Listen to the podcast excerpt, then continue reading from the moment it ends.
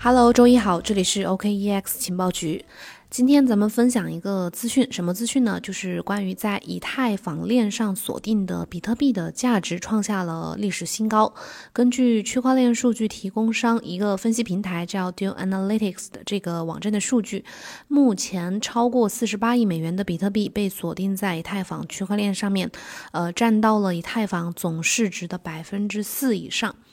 锁定在以太坊上的比特币呢，是比以往任何时候都要值钱的，这也和之前的这个行情有关系。但是，嗯，目前啊，就是前段时间随着比特币屡次突破新高呢，很多比特币持有者已经开始想要获得这个获利回吐，就是想要寻找去呃其他的方式，把他们的投资效益最大化。所以，嗯，这个。这个锁仓的价值达到历史新高呢，并不是说，呃，锁定在比以太坊上的比特币数量达到了新高，而是其实是主要还是跟以太坊价格飙涨有关系。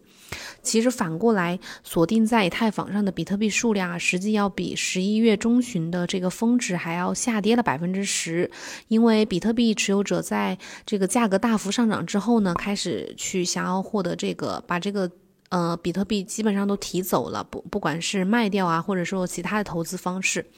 获利回吐是什么意思？就是一种技术性修正，也叫技术性调整，一般都是指的是投资者在市场价值发生波动、发生变动之后，呃，出于对自己有利的一个价位的这个考虑，主动改变它的持仓的这个部位，然后使这个它的利润或者是投资效益最大化，转转变为这个实际利润的一种交易行为。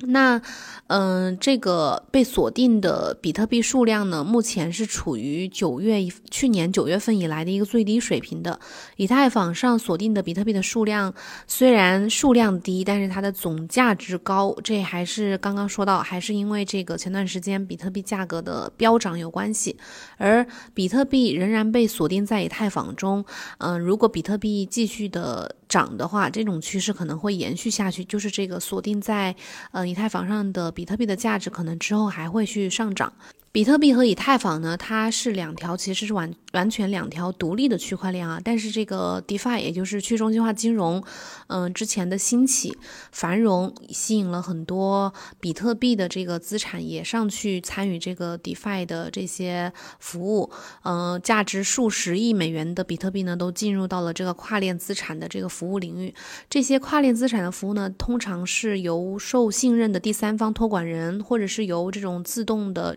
自动执行的智能合约，嗯，钱包去参与其中的这些自动执行的智能合约呢，可以把你持有的比特币呢，可以帮你，呃，它里面这些钱包里面呢有，呃，有你持有的比特币，还有帮你换成的这个以太坊上等值的比特币代币，比如 WBTC 啊、RBTC 啊、呃 SBTC 啊等等。但是为什么要费那么大劲呢？就是为什么，呃，要。把比特币这样换来换去，去参与到这个放到这个以太坊这个区块链上面呢？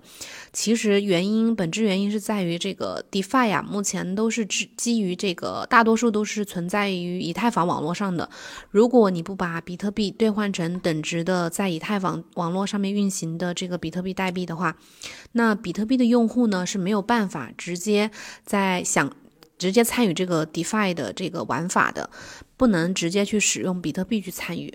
DeFi 呢，就是我们之前其实很多期节目都讲过，在它特别火的时候啊，它就是一系列的这种链上协议。这些协议呢，或者说智能合约呢，可以自动的，呃，通过智能合约去自动的提供贷款、资产互换，或者是用户存款利息发放这些金融服务。尽管很多应用目前还是处于一个初级或者说是试验阶段，但是其实，嗯，像 DeFi 去存入你的。呃，数字资产的话，然后去提供这种金融操作的这种资本，可以产生传统金融产品没有办法获得的这种非常高的年度回报率。像 WBTC 和 RenBTC 这样的跨链交易平台呢，可以允许这个比特币持有者呢去参与以太坊上的各种各样的服务或者是玩法，不需要，嗯，它的好处就是你不需要去出售你自己持有的比特币，而是把你的比特币去换成，嗯，以太坊上的这个跨链资。产，产比如 WBTC、RenBTC 等等，